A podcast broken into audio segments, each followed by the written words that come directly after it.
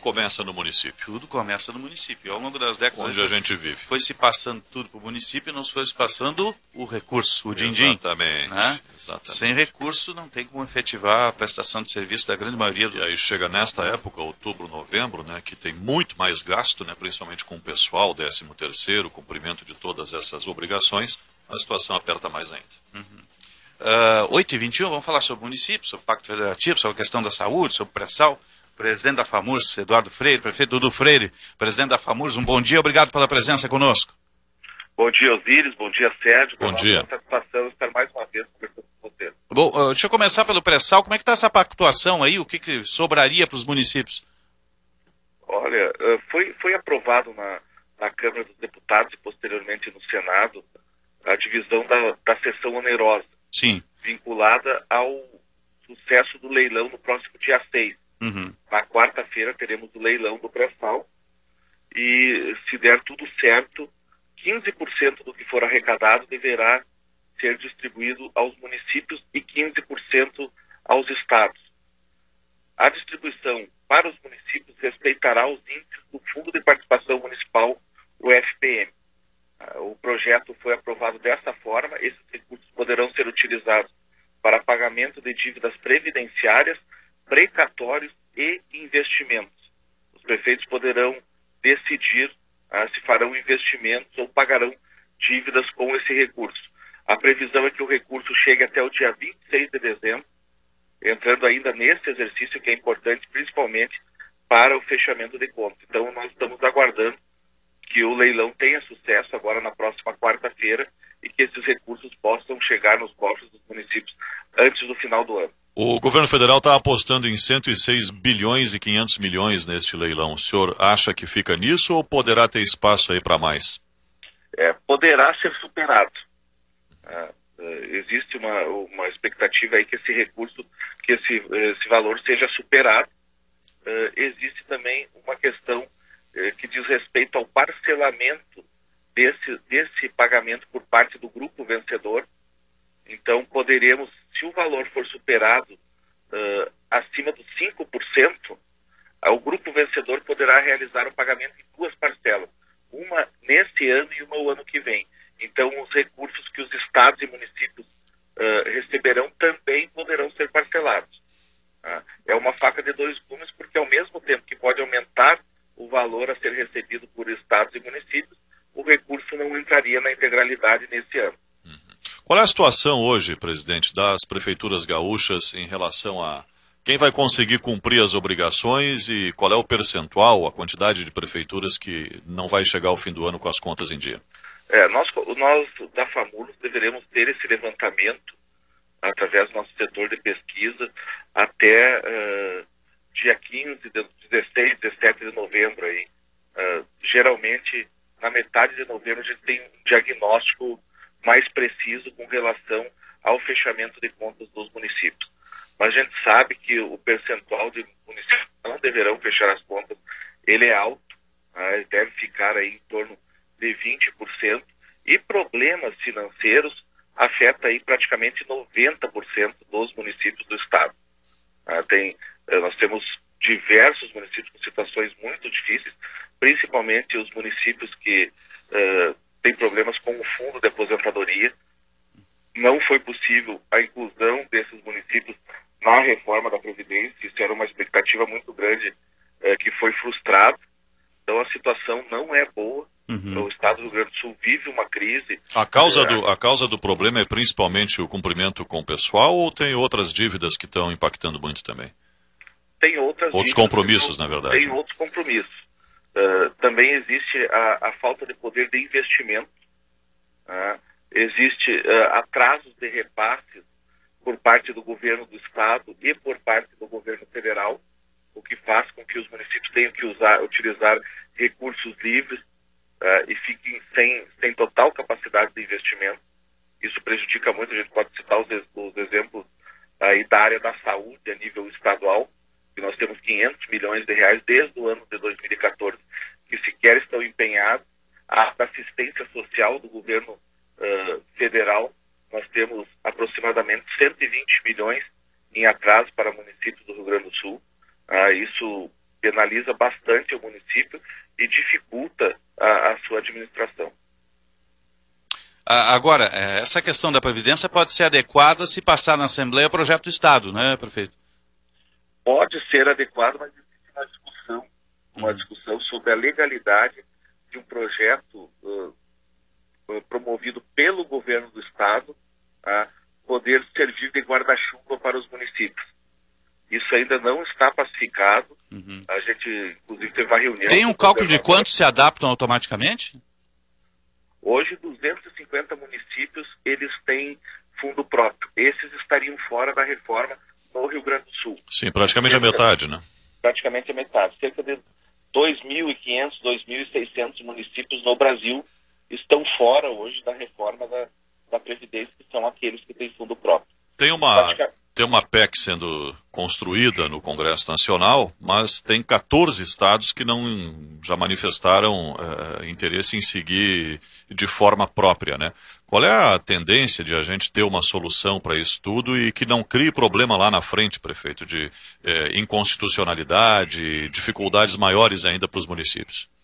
Nós torcemos que seja possível que essa alteração realizada pelo Estado sirva também para os municípios, mas nós temos uh, sérias dúvidas quanto a isso e provavelmente nós teremos que partir para as, as reformas individuais de cada município.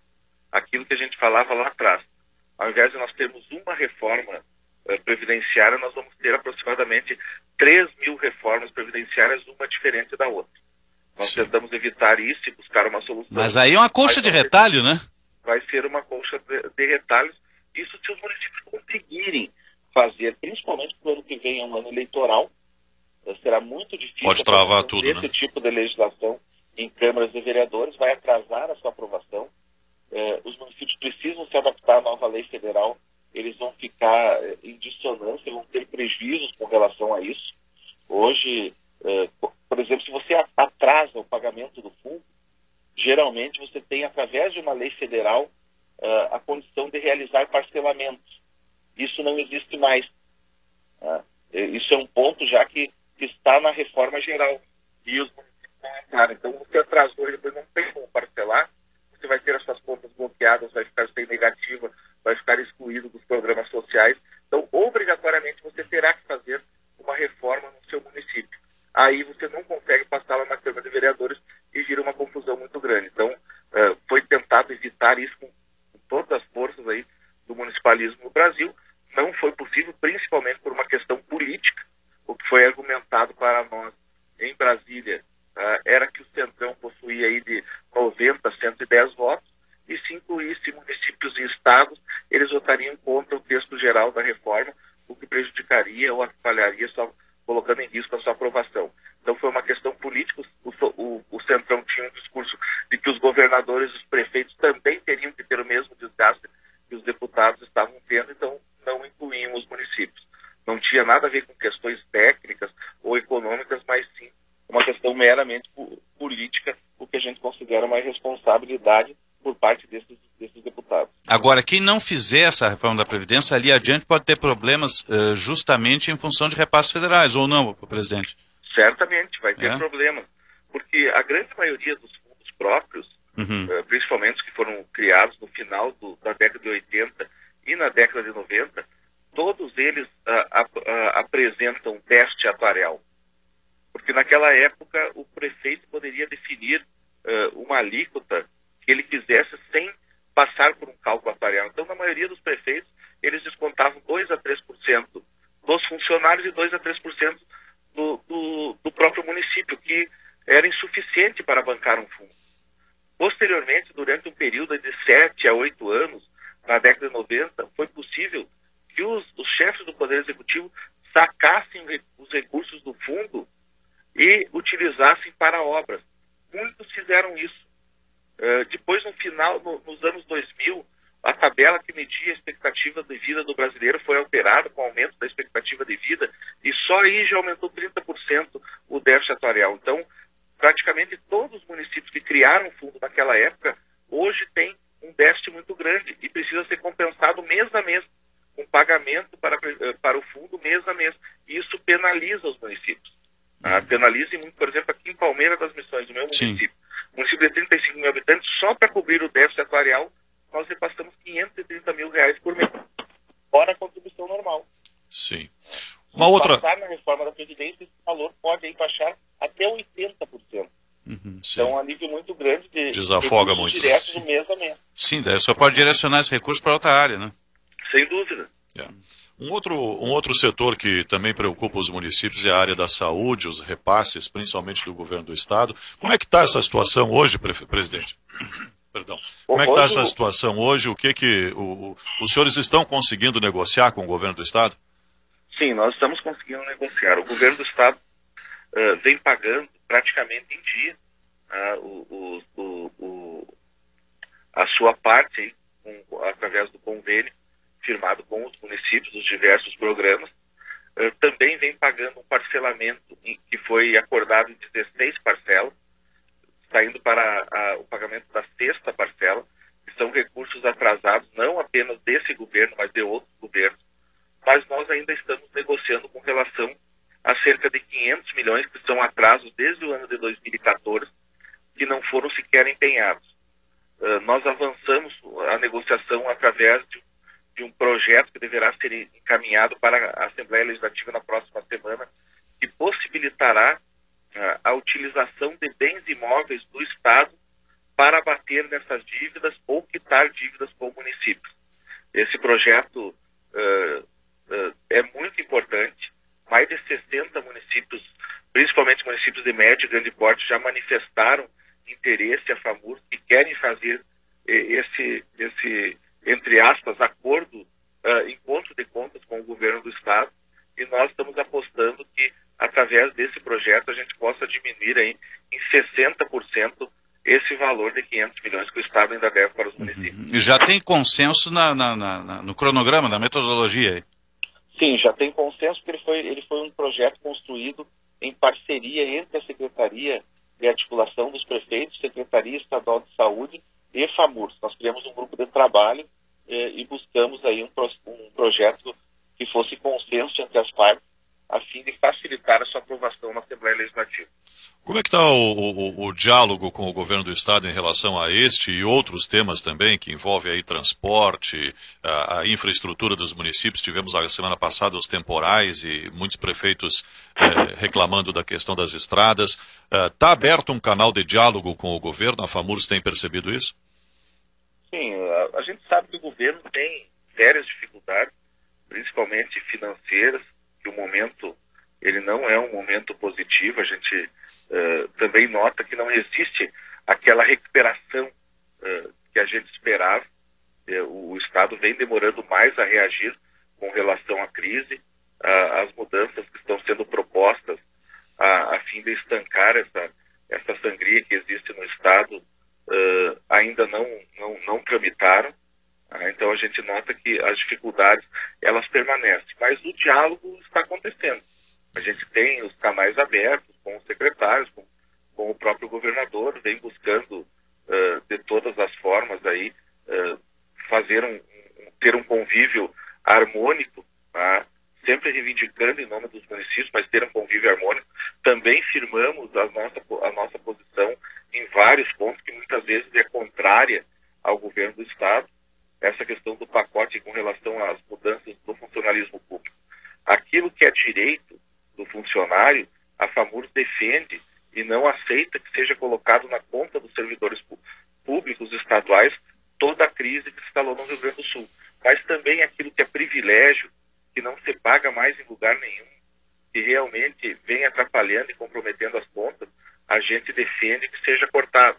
A questão do Código Ambiental, nós defendemos que o Código Ambiental precisa de mudanças e de diversas mudanças, mas nós não aceitamos também que nós tenhamos uh, mais de 480 mudanças, tendo que ser analisado pela Assembleia Legislativa em apenas 20 dias no regime de urgência. Então a gente vai tratando de diversos assuntos, mas sempre firmando a posição da federação. Uhum. Agora, o, o, a FAMURS fez um grande seminário de desenvolvimento econômico e social aqui para o Estado, com foco em hidrovias.